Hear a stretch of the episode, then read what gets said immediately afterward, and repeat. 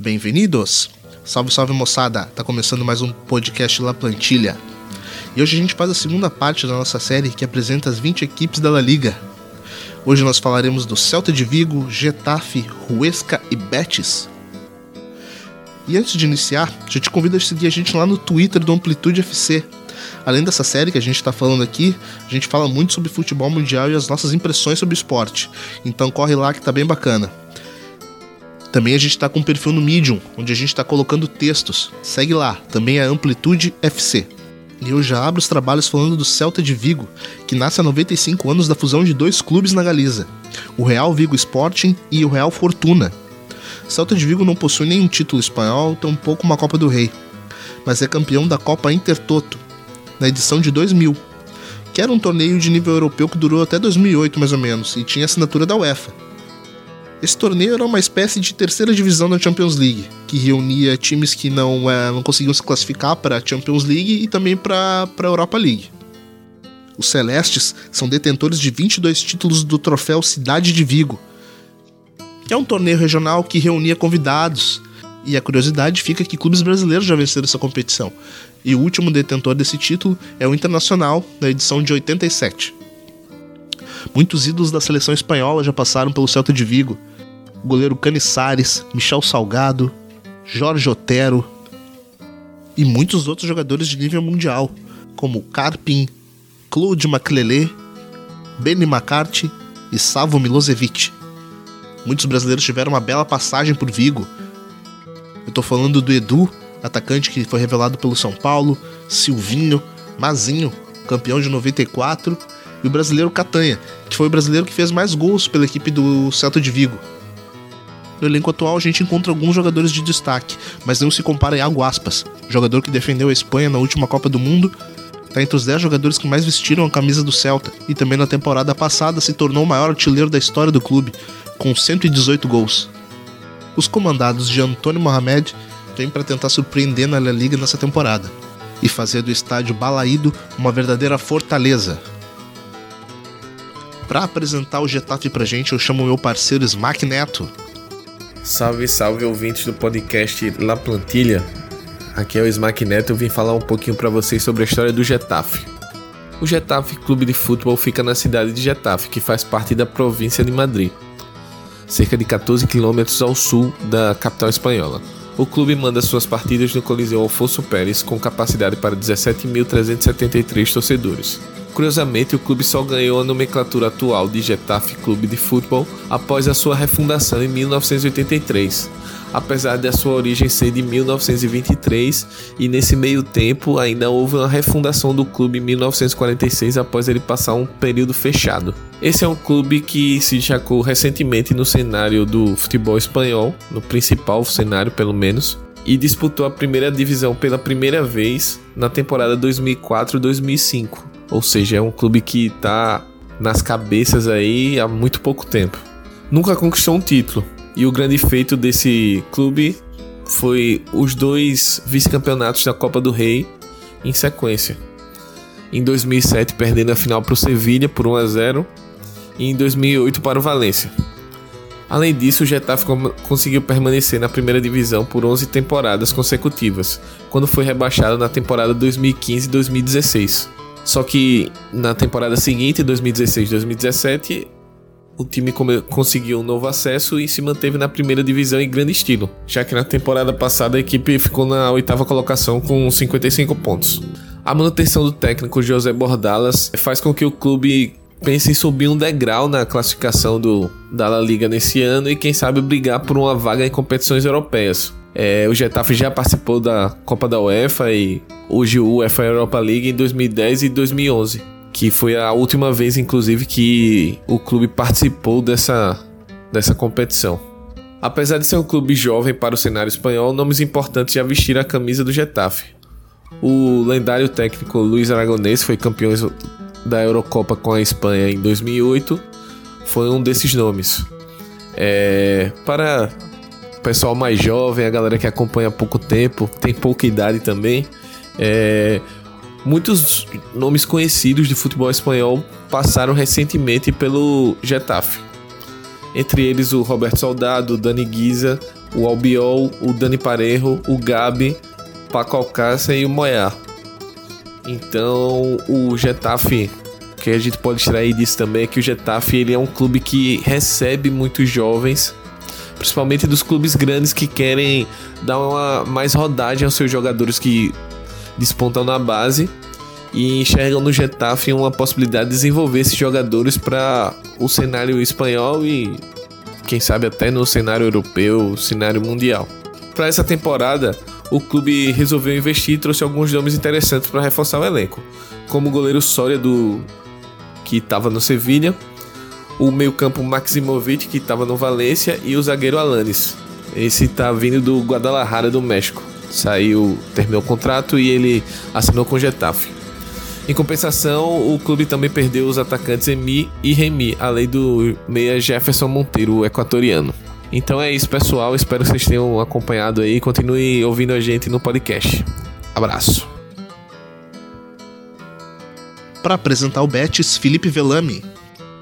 O Real Betis Balompié é um clube da cidade de Sevilha, localizada na região da Andaluzia e um dos clubes mais populares da Espanha, contando com uma das maiores torcidas do país, a sexta em números.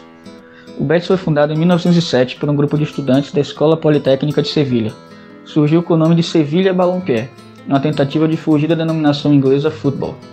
Mas, em 1914, o clube realizou uma fusão com o time Betis FC. Foi o Marquês de Mochales que negociou a outorga do título de Real ao clube pelo rei da Espanha, tornando assim Real Betis Balompié. O clube seguiu disputando campeonatos regionais, sempre disputando com Sevilha, onde se criou uma rivalidade feroz, que continua até os dias de hoje, sendo vista como o time da elite, o Sevilha, e o time dos operários, o Betis. Em 1928, o Betis estreou na segunda divisão do recém-criado Campeonato Espanhol. Na temporada 1931-1932, se sagrou campeão da segunda divisão, se tornando a primeira equipe da Andaluzia a conseguir o acesso à primeira divisão. Nesse período, o Betis viveu um dos seus melhores momentos, conseguindo conquistar o título do Campeonato Espanhol em 1935, seu primeiro e único título nacional. No entanto, logo após essa conquista veio a Guerra Civil Espanhola, que paralisou a disputa do campeonato por três anos e desmantelou a equipe do Betis. Assim, pelos próximos anos, a equipe passou por momentos complicados, chegando a descer para a terceira divisão em 46, onde ficaria quase 10 anos, até conseguir o acesso em 1954. Em 1957, o time retornou à primeira divisão, após mais de 15 anos longe da elite.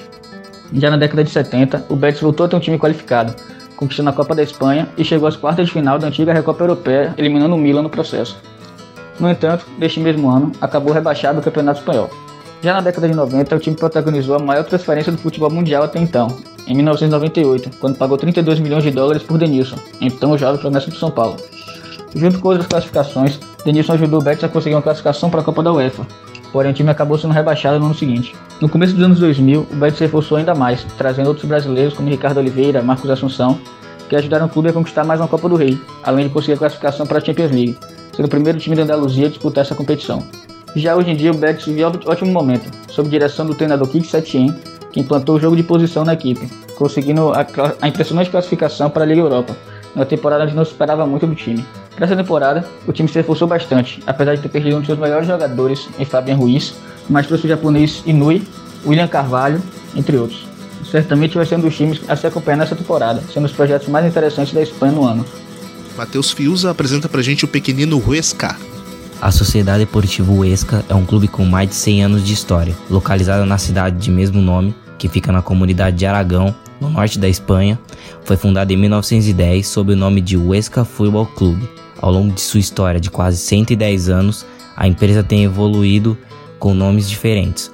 Huesca FC de 1910 a 1927, Clube Deportivo Huesca de 1929 a 1936, União Deportivo Huesca de 1940 a 1954 e, desde 1960, Sociedade Deportiva Huesca. A atual instituição é propriedade da Fundação Alcoraz, que garante a continuidade e sobrevivência do clube. Nessa temporada, a equipe jogará pela primeira vez a elite do Campeonato Espanhol. Ela já havia jogado os playoffs de promoção para a primeira divisão na última temporada, culminando com uma progressão que começou com a promoção para a segundona na temporada de 2008-2009, onde permaneceu cinco temporadas.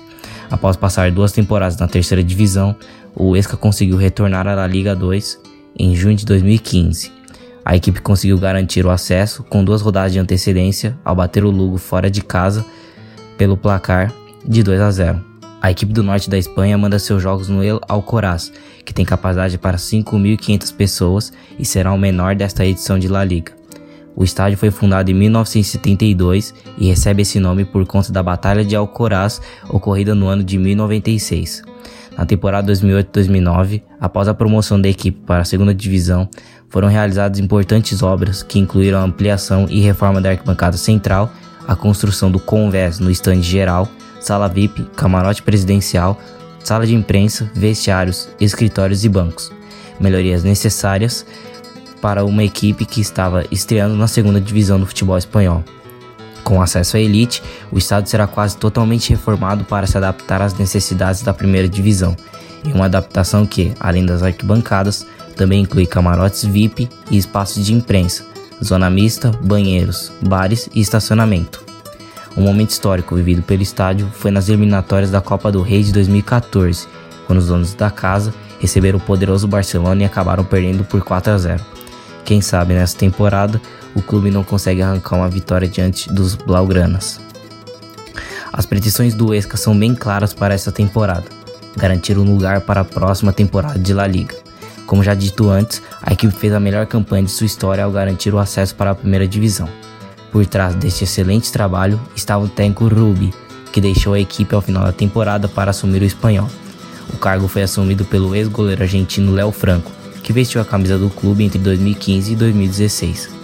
O nome para se ficar de olho é do veterano Juanjo Camacho, recordista de jogos e de gols pelo Azul Granada. Além dele, Gonzalo Melero e Luiz Sastre são outros jogadores importantíssimos da equipe. Resta saber se Franco conseguirá manter a organização e o bom nível de competitividade que o Huesca apresentou nas últimas temporadas e se será suficiente para manter o pequeno clube na elite do Campeonato Espanhol. Então, rapaziada, muito obrigado a você que ouviu até aqui o podcast. Pode ter certeza que a gente faz com muito amor esse trabalho aqui de mostrar para você como funciona a La Liga, apresentando os 20 clubes, falando curiosidades, falando coisas que pro grande público brasileiro talvez isso passe despercebido. Pode ter certeza que ao longo da temporada isso vai ser uma tônica por aqui. Então, como eu falei lá no início do podcast, já segue a gente lá no Amplitude FC. Tem muita coisa bacana vindo por lá. A gente também tá no Medium, como eu havia falado e em breve sai o nosso podcast quinzenal, o Dois Toques. Então é isso, rapaziada. Tamo junto. Tchau!